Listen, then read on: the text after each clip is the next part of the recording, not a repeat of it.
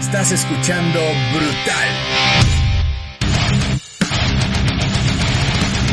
Las opiniones emitidas en este programa son responsabilidad de nuestros impertinentes locutores e invitados.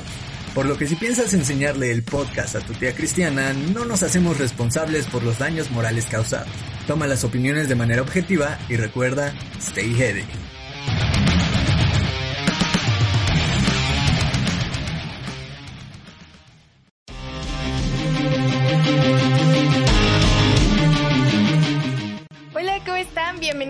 Otra transmisión de Brutal. El día de hoy estamos muy emocionados porque tenemos con nosotros a la Corte Vampírica de la Ciudad de México y estamos en esta entrevista con toda la corte que está de mi lado izquierdo.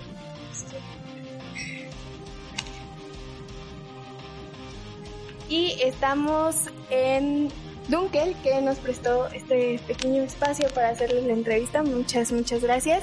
Y pues vamos a empezar con la presentación de, de, la corte. Voy a pasar uno por uno para que puedan conocerlos y después pues ya empezamos con, con todo lo que nos interesa de este tema. Buenas noches, mi nombre es Sigurd. Hola, soy Matilda La Muerta. Buenas noches, me llamo Ricky Six. Hola, yo soy Sofía, o también me conocen como Vietka. Y somos el concepto de la Corte Vampírica de México. ¡Uh! Así es. Aplauden. Aplauso. asterisco, aplauso, asterisco. Asterisco, aplauso. Y pues bueno, el día de hoy eh, vamos a platicar un poquito con ellos sobre ese concepto, sobre eh, qué, qué es la corte, qué, cuál es el fin, quiénes lo integran, cómo surgió todo esto. Y hace unos días hicimos unas preguntas en Instagram de qué querían saber nuestros seguidores y de aquí sacamos como algunas ideas centrales que les vamos como a preguntar. Pero para empezar, sí, con el principio, ¿cómo surgió todo esto? Bueno, la, idea de la Corte de la Ciudad de México nace por un deseo constante en lo personal de llevar el vampirismo a niveles más abiertos, no solo en cuestión de ideologías herméticas o eh, organizaciones ocultistas.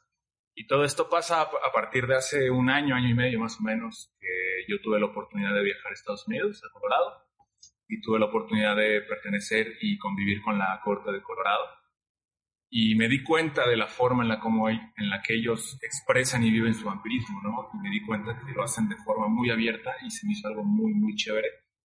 Y la verdad es de que dije, bueno, si, en Estados Unidos se puede, en México también, ¿no? Porque México tiene muchísimo por explotar, pero por mal, malas ideologías y sobre todo por elitismos, siempre se ha mantenido el tema del vampirismo muy, muy, muy arraigado en las sombras. Vale, eh, en esta corte de Estados Unidos me imagino que pues, salieron las ideas para hacer la corte en México. Tú llegaste aquí en México y dijiste, voy a decirle a mis amigos, vamos a hacer una corte. Vamos a armar algo, sé que ellos van a estar interesados, sé que van a, pues compartir las ideas que yo comparto y vamos a hacer como pues esta pequeña idea algo grande. No, de hecho yo pertenezco al movimiento vampírico desde hace 15 años. Yo fui parte de una eh, sociedad secreta o secreta durante 15 años, ¿no? Eh, cuando yo llegué a Estados Unidos y comencé a ver la forma de moverse, eh, se me ocurrió el convertir, tomar la ideología que tienen ellos, pero convertirla en algo propio, ¿sabes? Porque creo que el copiarle también en todo aspecto a otra, otra ideología no está, no está tan cool. Entonces, cuando yo llegué aquí me planteé la idea de formar la corte intenté buscar a las personas cercanas que compartían eh, misma ideología, sobre todo de, de, de, no elitismo, ante la enseñanza del ocultismo, ¿no? Y fue como prácticamente toda la corte llega, ¿no? Yo no conocía personalmente a Omar, eh, con Matilde había trabajado solamente una vez, pero sabía perfectamente que podía contar con ellos por, el, por la su trabajo y su personalidad. Ok, interesante. ¿Y cómo fue que ustedes decidieron decir, ok, voy a ser, voy a ser parte de la corte, me interesa, quiero estar ahí dentro? Bueno, eh, supongo que muchos de nosotros ya estábamos interesados en esos temas desde hace muchísimos años. Simplemente fue como que pues el destino solito nos juntó, ¿no? Entonces, este, cada uno de nosotros, los miembros del consejo, somos como parte fundamental en diferentes áreas que requiere la corte. Entonces, simplemente eh, se dio la oportunidad, nos juntamos, nos complementamos y así fue como surgió todo esto. Pues yo en lo personal, digamos que ya conocía este tipo de movimientos y organizaciones, o sea, no de que yo haya pertenecido, pero de que conocía que existían en otros lugares del mundo y la verdad me parecía algo muy interesante y en el momento en que me escriben para comentarme que se va a hacer este proyecto, esta organización, este, yo me muestro muy interesada porque es algo que dije, qué bueno que al fin se va a hacer algo así y aparte no fue algo como de jueguito, ¿no? Sino que es algo más serio, algo que se iba a llevar a cabo pero paso a paso y iba a ser como mucho más formal, como lo son las grandes cortes de otros países, por decirlo así. Y también las personas que iban a estar involucradas en este, pues, en este proyecto, que, organización, pues, este, que se lo toman pues en serio, que es algo que sí llevan a cabo en su vida diaria y que no es nada más como una afición superficial. Eh, entonces en ese momento yo me emocioné bastante y dije, qué bien que al fin va a pasar esto y pues menos aquí.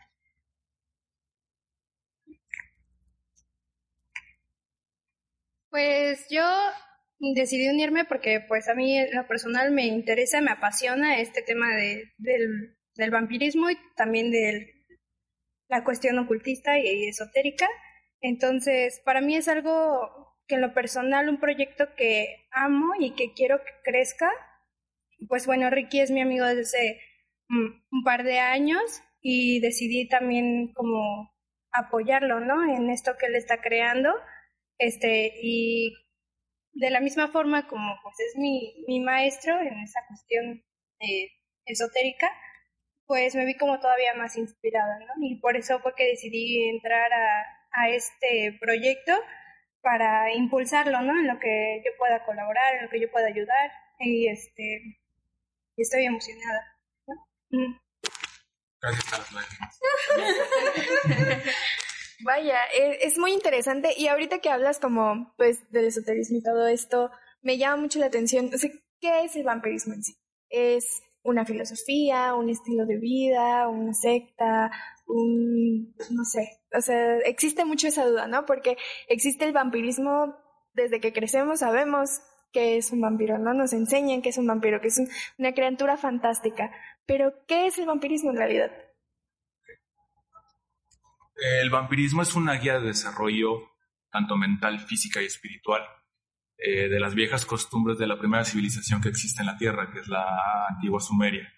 Eh, podemos encontrar eh, información en las tablillas de arcilla que tienen ellos sobre deidades con cara- características muy específicas que hablan sobre la absorción de la, de la energía, ¿no?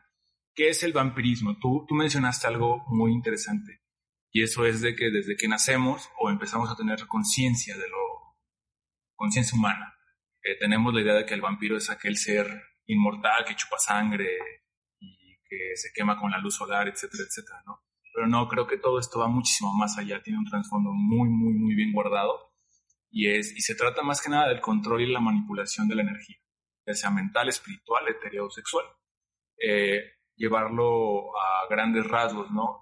Es, es una filosofía y una creencia en rituales muy antiguos y prácticamente para no como que meternos muy, muy, muy, muy adentro en, en temas eh, que nos llevarían horas tal vez tratar, es eso, el vampirismo es la toma y la absorción de la energía, mental, física, espiritual sexual.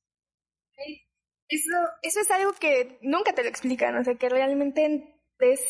Yo nunca hubiese pensado que esa era la definición, ¿no? O sea, el que se tratara de energía, ¿no? Porque también la gente confunde con los vampiros energéticos, que lo platicábamos el otro día Matilda y yo, ¿no? Una persona decía, es que el vampirismo es este energético, ¿no? Y, y pero lo decía de una mala manera. Y creo que es como muy interesante ver que se basen en situaciones tan antiguas para decir esta es una forma en la que yo llevo mi vida, yo me encargo de mi energía de diferentes formas y pues viven como en paz con los demás a diferencia de como creen que, que es, ¿no? Porque existen todavía muchos, muchos estigmas sobre, sobre el vampirismo. Es completamente correcto. Eh, creo que, por desgracia, la, imagen, la imagen del vampiro, gracias a la literatura, a las películas, se ha transversado de muchas formas. Eh, una de ellas, la persona, no sé quién habrá dicho sobre el vampirismo energético, eh, no está del todo malo. El vampirismo psíquico, como, como es mejor conocido, aquí hay que aclarar un punto. Todo ser humano y todo ser vivo genera energía eh, todo ser vivo, sea vampiro o no sea vampiro, cree en las creencias vampíricas o practica el vampirismo, comparte energía y absorbe energía. La única diferencia del vampirismo real, que es el que nosotros queremos llevar a cabo en México, es enseñarle a la gente a aprovechar esa energía. No nada más en, una cuestión de tomo, gracias. No, no simplemente es, es enseñarle a la gente que la energía se puede llevar a grandes rasgos. De hecho, una de las eh, prácticas más básicas de toma de absorción de energía las hacen las personas que practican artes marciales a base de la respiración. El momento que tú estás respirando, estás hiperoxigenando tu cerebro. Y regularmente cuando un, arte, un, practicante de las artes marciales se va a enfrentar en combate, tiende a meditar, a respirar. Y al momento que tú haces eso, puedes llevar niveles energéticos a tu cabeza y a tu conciencia para poder desarrollar tu, tarea o tu desempeño de mejor forma. Entonces sí, sí es, sí es el vampirismo energético, pero no como la gente piensa. No vamos por la calle agrediendo a toda la gente e intentando robar su, su campo energético, ni mucho menos, ¿no? Trata de una cuestión de evolución constante que te ayude a ser una mejor persona cada día, tanto mental como y ahora tocaste un tema muy importante, la filosofía, eh, bueno, más bien la literatura, las películas, este mundo de, de, los vampiros que nos enseñan en la tele, en los libros. ¿Ustedes cómo creen que eso ha afectado como, como a lo que ustedes quieren hacer, a la imagen que dan en el mundo? Mm, pues bueno, empezamos desde el vampirismo, ¿cómo decirlo? Social, por así decirlo, porque la imagen del vampiro energético, incluso yo hace mucho tiempo hablé de eso en otra entrevista, este, eh, se le ve como una persona tóxica, ¿no? Hablando desde ciertos puntos quizás psicológicos, quizás así, ¿no? Como esa persona que te roba la energía con su mal vibra, ¿no? Cosa que pues en este caso no es así, ¿no? Aparte de todo eso, en toda la cuestión literaria y todo eso, pues obviamente la gente teme lo que no entiende.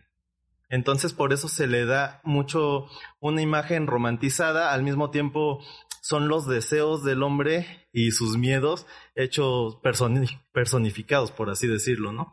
Entonces, pues muchas veces la gente se siente muy atraída hacia la imagen del vampiro y otra gente la rechaza, ¿no? Por ese es este tipo de, de cuestión misteriosa que se dan. De hecho, este, yo creo que sin duda, ah, sobre todo el cine, ha modificado muchísimo la imagen del vampiro. Yo creo que a mí me gusta mucho la literatura y que trata todo este tema. Y como dice Omar, también ha romantizado mucho eh, todo lo que es el vampiro de una u otra manera. Pero realmente el origen de la imagen de los vampiros está desde mucho antes, como por el medievo, incluso anteriormente, porque había ciertas características que ciertas personas tenían, que las personas los catalogaban como, como vampiros, empezando como por ciertas enfermedades como la porfiria y la progeria, este, que te hacían muy delicado al sol, este, que hacía que se te cayera el cabello, que se te, como encogían las encías, por ende, por ende los dientes salían más, y también la, este, como que se te encogía un poco la piel y por eso tenías las uñas más largas, había como varios procesos dentro de varias enfermedades que la gente no entendía como una enfermedad en ese entonces o como una condición ajena. Y entonces esas fueron unas características físicas que se le atribuyeron a lo que era el vampirismo en ese momento y ya de ahí se pues se inspiraron para los personajes de la cultura popular. Por ejemplo, Nosferatu es totalmente un paciente de porfiria. Este, y de hecho, yo creo que Nosferatu es realmente de los vampiros más acerca, o sea, acertados a los vampiros literarios originales porque este ya luego salieron los vampiros guapos y galanes y así. El vampiro que brilla, ajá que brilla o, sea el vampiro claro que es galán y claro que es seductor pero no desde una desde un punto de su apariencia física va más allá de eso. Es totalmente energético y es también o sea tiene un atractivo que va más allá de lo físico. Eso es lo interesante de de este, si lo queremos ver como un personaje, ¿no? Eh, y eso pues ya se ha perdido, ¿no? Desde que ponen, no sé, desde Bela Lugosi hasta mucho, incluso antes. Yo por eso digo que particularmente en el cine, porque en el cine es donde digo, los libros te dan una cara de, una cara descrita, pero el cine te pone actores ya más acá, este, conocidos que representan pues, cierta este, estándar. estándar, exacto.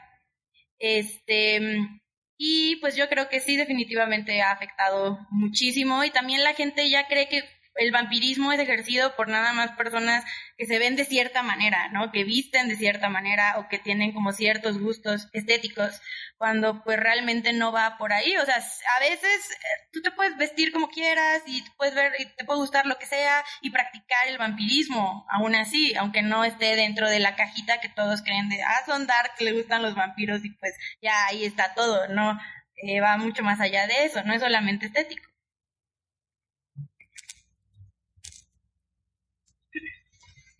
Sí, pues este, como dicen mis compañeros, el cine ha modificado mucho la cuestión de, del vampiro, ¿no? Por ejemplo, en las series también como cuestiones de virus, ¿no? Mutantes, que de repente los vuelven agresivos y comen sangre, y también la gente lo asocia mucho. Sí, exactamente, ajá. Ajá, sí, o sea, la gente realmente con, con esa, pues, información, o desinformación más bien que le llega, este, la gente ha formado un egregor de lo que es un vampiro, pero realmente pues es totalmente diferente, ¿no? O sea, la cuestión, como lo hablamos, energética, la cuestión filosófica, la cuestión mental, la cuestión de, crecimiento espiritual y evolución en ti mismo como ser, más que de una apariencia, ¿no? También la gente lo asocia mucho como que los darkies, ah, eres vampiro, ¿no? Pero pues no, realmente no tienes que ser dark o, tener, o estar en algún tipo de tribu urbana, si así lo quieren llamar, eh, para pertenecer al vampirismo, ¿no? Porque va mucho más allá de eso. Sí, y justo, ¿no? Como como mencionaban, que la gente le teme a lo que no conoce, ¿no? Y, y es esto que pasa con incluso otras tribus urbanas o otros movimientos, ¿no? Que la gente no entiende porque no, no investiga y ya te catalogan, ¿no? Así es vampiro, seguramente matan bebés en la noche y le echan en vasos la sangre y se la chotean. Entonces, pues no, ¿no? O sea, eh, creo que el fin de esta entrevista era justamente saber más sobre este tema porque la verdad yo, yo tampoco sabía exactamente de qué trataba el vampirismo, sabía algo de la energía, sabía que existían estos malos llamados vampiros energéticos o lo que te pone National Geographic, ¿no? De tabú y, ya, ¿no? Pero creo que es, es interesante que existan este tipo de movimientos, este tipo de organizaciones, porque ustedes pues son la corte, ¿no? Entonces, eh, ¿de, ¿de qué ¿qué trabajo tiene la Corte? O sea, ya que eh, más personas se incluyen con ustedes, ¿ustedes qué rol tomarían ahí? ¿Qué, ¿Qué van a hacer como para que esto, este proyecto siga creciendo? Pues bueno, ahorita retomando un poquito lo que dijiste, es justo lo que estábamos comentando hace ratito, de que decíamos, bueno, es que este, a pesar de que como dice Ricky, ¿no? La sangre pues lleva energía y todo ese tipo de cosas, pues eso no es más que un fetiche, ¿no? ese tipo de cosas. O por ejemplo, una, una de las filosofías que traemos en la corte es este no agresión. O sea, a ningún ser vivo, a fin de cuentas, ¿no? O sea, el respeto y el respeto va, o sea, desde tu naturaleza, ¿no? Entonces, ese tipo de cosas. Y precisamente eso es lo que queremos trabajar, ¿no? El que la gente que se acerque o que se sienta inspirada por la corte, pues crezca su ser, no su cuerpo, no, o sea, su ser completo, ¿no? Esencia, mente, espíritu, precisamente por eso es ese tipo de camino esotérico el que se lleva, ¿no? Para intentar buscar y, acercarnos más a nuestro yo superior. También esto es una manera como de proporcionarle a las personas que realmente están interesadas en estas prácticas la información, pues la enseñanza. Claro que uno nada más aprende si quiere, ¿no? Entonces ahí está, es nada más qué compromiso tú tienes contigo eh, y con esto para llevarlo a cabo y si realmente lo quieres aprender es también, o sea, ahí está, se le está ofreciendo, se lo estamos ofreciendo a, pues mucho aprendizaje y mucho entendimiento de esto y si tú eres una persona que auténticamente estás interesado y lo, lo practicas o quieres empezar a practicarlo, pues tengas el acceso a, siempre y cuando tú cumplas con tus propios compromisos contigo mismo en este aspecto. Y creo que lo más importante por mencionar es que no intentamos agredir a nadie. Eh, tratamos de respetar sobre todo el libre albedrío de cualquier persona. Eh, te voy a poner un ejemplo muy, muy básico, ¿no? Que, suelen llegar a preguntar. Eh, es que si llego a, entrar al vampirismo, tengo que empezar a ser un vampiro y creer solamente en vampirismo. No. De hecho, el camino del vampirismo, como lo mencioné, es una guía de desarrollo. Lo que intentamos hacer es sembrar y una pequeña semilla de conocimiento, el cual se puede expandir en muchas ramas del, esoterismo. Entonces, eso es lo que se quiere hacer en México, romper como el velo de, paradigmas, eh, de socialismo, de, normas, por ejemplo, como los masones, los colones, bla, bla, bla, bla, bla que se mantienen muy herméticos en su filosofía, pero seamos muy honestos, no lo son. Muchas personas y actualmente en este tiempo donde tenemos por ventaja internet se pueden encontrar muchísimas cosas, eh, lo que queremos hacer es guiar a la gente por buen camino. Vaya, ¿por qué? Porque cuando pensamos en el vampirismo lo primero que pensamos es me voy a alimentar de sangre. Voy a agarrar a, un, a una chica guapa y le voy a morder el cuello y qué rico. No, la verdad es que no. Es llevar a la persona que constantemente esté aprendiendo no solamente del vampirismo, sino de muchos otros temas en general como podría ser la santería, eh, la demonología. Eh, queremos brindar talleres incluso con otro tipo de maestros, eh, de Reiki, de demonología, estábamos pensando también en metafísica, todo eso. ¿Para qué? Para que la propia gente cultive su conocimiento nosotros no queremos imponer, y sobre todo yo, por ejemplo, que soy el líder, yo no quiero imponer mi ideología. Simplemente te voy a brindar lo que yo conozco y tú mismo vas a crear tu propio conocimiento. Y el brindar la apertura a otro tipo de ideologías hace que tu conocimiento vaya creciendo y vayas creando tu propio.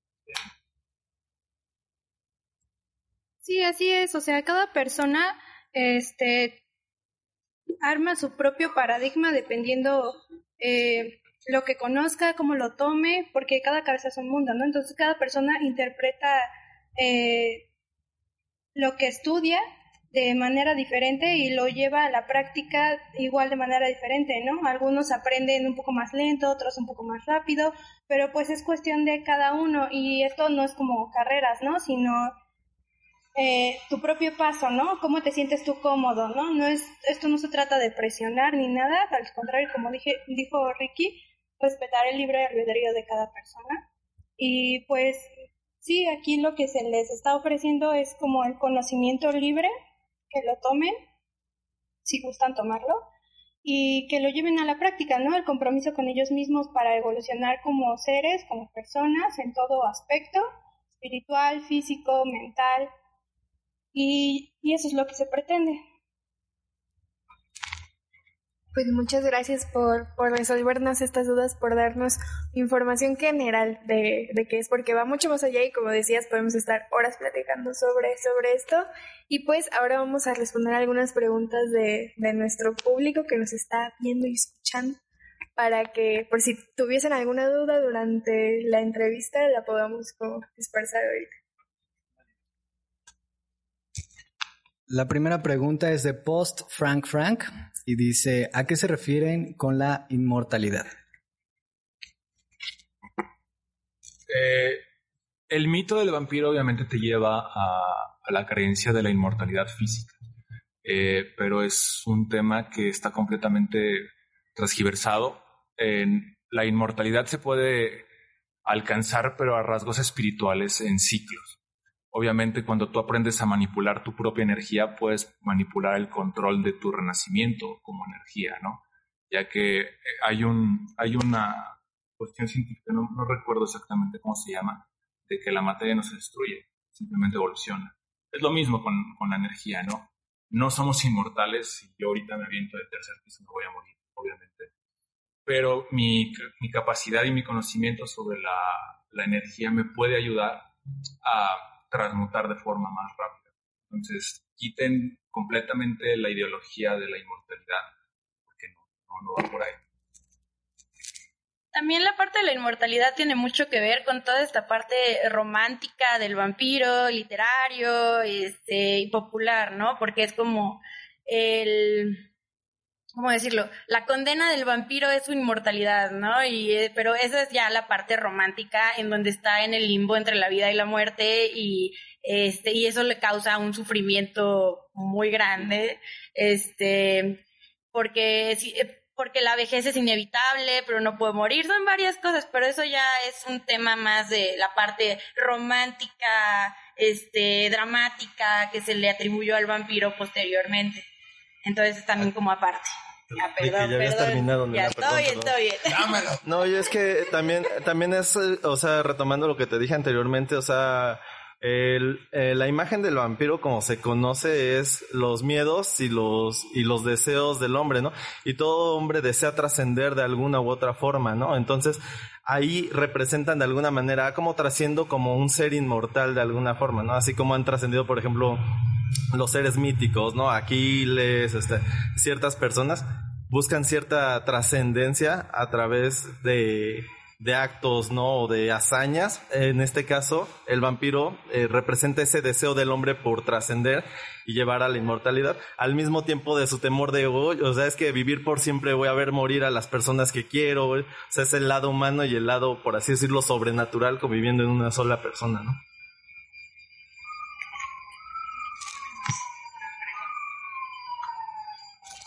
Eh, la siguiente pregunta es de Andreal Mortenson y dice, necesito un maestro o puedo aprender por mi propia cuenta.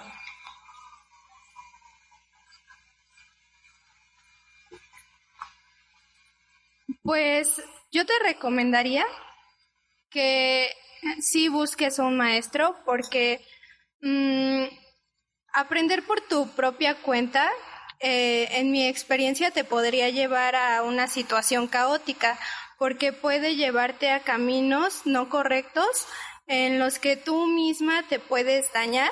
Entonces, lo más sabio sería que buscaras eh, a una persona que sí sepa guiarte con bases y fundamentos este, que no te lleven a la perdición.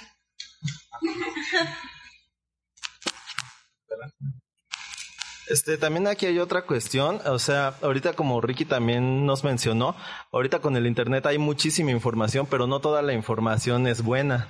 Entonces, un maestro de alguna manera te va a poder saber guiar, eh, aunque también tienes que tener muchísimo cuidado con qué maestros escoges, porque hay muchas eh, sectas o semisectas que solo buscan sacarte una lana y aparte incluso hasta manipularte de otras formas, o sea, eh, quizás en una iniciación eh, aprovecharte de ti sexualmente, cositas así. Entonces, sí tienes que ser muy cuidadoso eh, en saber escoger tus guías y saber escoger el material del cual vas a aprender.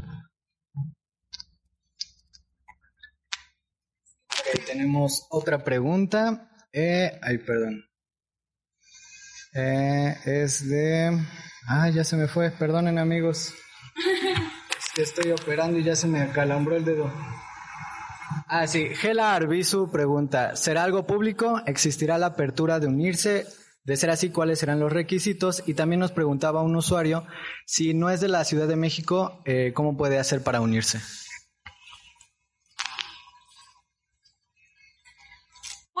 sí es abierto, sin embargo sí van a haber ciertos filtros que eso realmente se los va poniendo uno conforme cuál es su interés a realmente pertenecer a la organización. Este, me parece que sí, que si eres de otro estado, si tienes pues todo el acceso a la Corte de la Ciudad de México sin problema. Pero es un poco lo que yo comentaba anteriormente, es realmente qué tanto compromiso tengas tú y qué tanto quieras aprender y independientemente de querer pertenecer a un grupo y demás, es que tanto quieras tú evolucionar contigo em, y cómo te vas a comprometer a este aprendizaje. Eh, y a partir de ahí se va, van surgiendo estos filtros de los que comento, que no es como que vayamos a decir, tienes que hacer esto, vas a pasar un examen y no es tan así. o sea, parte todo a partir, o sea, parte del, del interés de las personas eh, que quieran entrar y que se quieran unir. Y ya eh, entonces se verá qué, tan, qué tal es su progreso, pero ni siquiera es como por nosotros o por querer impresionar a ciertas personas, sino por uno mismo. Entonces es un poco lo que creo que responde eso. Eh, sí, sí puedes este, pertenecer. Eh, igual aquí la cuestión que manejamos es que, bueno, tenemos eh, el primer como filtro, se podría decir, que es la cuestión de que quien quiera pertenecer puede comprar su ANC, este, que ese está abierto para todo público, pero una vez que ya quieres meterte a la filosofía este, esotérica que se maneja, que quieras iniciarte, pues ya es otro proceso y en ese caso se te da un anillo, que es el que trae Ricky.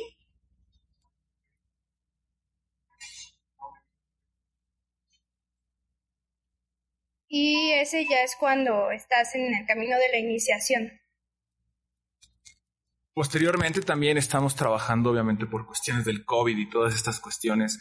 Nos han frenado de, formas muy, muy grandes, pero vamos a organizar eventos, fiestas vampíricas, eh, y estamos trabajando en la publicación del Códex Vampírico, en el cual me dediqué en tratar de, de hacer algo físico 15 años de estudio, ¿me, entiendes? Traté de eh, plasmar toda mi experiencia intentando explicarle a la gente de la mejor forma para que también sepa que se porque también no, no, no, es como decir, ah, quiero ser vampiro, me hago unos colmillos, me pongo unos pupilentes, güey, soy, soy vampiro, ¿no? No, creo que es muy importante que las personas puedan entender de qué se trata, entonces estén muy al pendiente porque próximamente va a salir el códex, el cual pueden adquirir en cualquier lugar o con nosotros y se pueden guiar un poquito mejor de, de lo que es todo esto. ¿Tenemos otra pregunta? De hecho, tenemos varias preguntas, pero creo que una que va, eh, la voy a mencionar nada más, pero creo que va relacionada a lo que dijo, dijeron recién, eh, ahorita, que es cómo se manejará la corte y qué valores o aspectos se tratan en el código.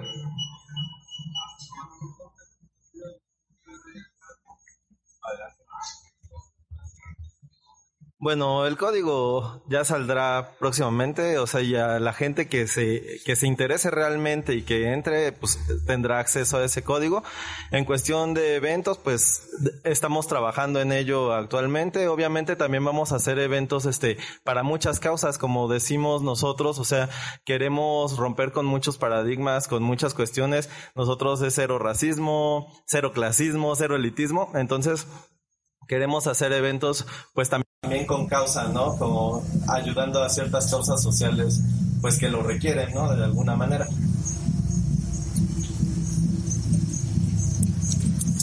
Eh, Taxing Banshees y otra usuaria que está por aquí arribita también preguntaban que qué literatura recomendarían sobre vampirismo. Eh, para iniciarte en el camino de la filosofía vampírica, creo que el, más importante es el Kybalión, el cual te habla de los siete principios herméticos y obviamente entendiendo, porque una cosa es leer y otra cosa es comprender lo que estás leyendo. Cuando puedes comprender el Kybalión, vas a entender lo que es el vampirismo, ya que te explica a grandes rasgos lo que es la manipulación y el control de tu propia energía en el todo, en el cosmos. Entonces recomiendo ampliamente el Kybalión Obviamente recomiendo el libro que vamos a sacar nosotros, el Codex, donde obviamente explicamos a grandes rasgos tanto la filosofía eh, sumeria, se menciona un poco del Kibalión, se menciona un poco de las cuestiones de las cortes, la alimentación, los pasos del ritual de iniciación, etcétera, etcétera, ¿no? Se lleva de mejor forma y se explica ampliamente lo que es el vampirismo. Pero sí, Kibalión, es como que el primer libro que tienes que leer para, no, nada más para el vampirismo, creo que en realidad para cualquier cuestión de... Para cualquier iniciación esotérica es el básico. Vale. Creo que ya. ¿Ya? Ok, pues, pues fueron todas las preguntas. Muchas gracias por, por hacerme las preguntas. Gracias a, a ustedes por, por estar aquí. Gracias por darnos esta entrevista. De verdad te esperamos que que esto crezca más, que haya más gente que se anime a ser parte de la corte. Creo que es un proyecto sí, es un proyecto muy, muy, muy, muy chido. Creo que está bien cool quitar estos estigmas de, de diferentes cosas porque que te guste algo, que te apasione algo, no significa que, que seas mala persona, ¿no? Sobre todo en, en esta rama que es lo que pues tocamos en, en Radio Brutal que realmente nos pueden ver muy rudotas, pero somos bien buenas personas. y, y, si no nos creen, ah, Matilda me enseñó una muy buena película de vampiros que me dio mucha risa. What We Do in the Shadows, véanla, les va a dar mucha risa. Está muy buena. está, está, muy buena. Este, pues nada, no nos queda más que agradecerles a todos. Nos pueden mencionar sus redes sociales para que puedan seguirlos. Pues bueno, en Instagram estamos como Vampire Court of Mexico City. Igual este está el grupo de Facebook. Este, y pues las redes personales. Eh, sí, ahí, ahí nos encuentran sin problema. Yo por último me gustaría dar un mensaje muy importante a toda la gente que nos está viendo. Y creo que es muy, muy importante el, el decirles a ustedes, si les interesa el vampirismo o practican el vampirismo, no lastimen a, tercera, a terceras personas el respeto a la humanidad, el respeto a tu tercera persona es muy importante. Nosotros no nos dedicamos a chupar sangre, no nos dedicamos a cortar venas, ni a morder cuellos, ni mucho menos. El vampirismo se trata de una evolución constante y eso es algo que quiero que todo el mundo entienda, ¿no? No somos criaturas oscuras ni, ni malvadas, somos personas que tratamos de ayudar a la gente a evolucionar. Entonces, traten de no lastimar a las personas y busquen, busquen por favor información que los lleve por buen camino. Muchas gracias. Muchas gracias a ustedes, gracias por estar aquí, gracias a ustedes también por estar aquí. Y les damos nuestras redes sociales. Eh, recuerden seguirnos en Facebook e Instagram como Radio Brutal. Bueno, Instagram Radio Brutal, Facebook y Twitter Radio Brutal MX. Nos encuentran en Spotify, YouTube y Apple Podcast. Y pues nos estamos viendo, escuchando la siguiente semana. Muchas gracias a todos. Recuerden, el vampirismo no se trata de lastimar. Sean buenas personas, aunque sean darks. Y nos estamos viendo la siguiente semana. Adiós.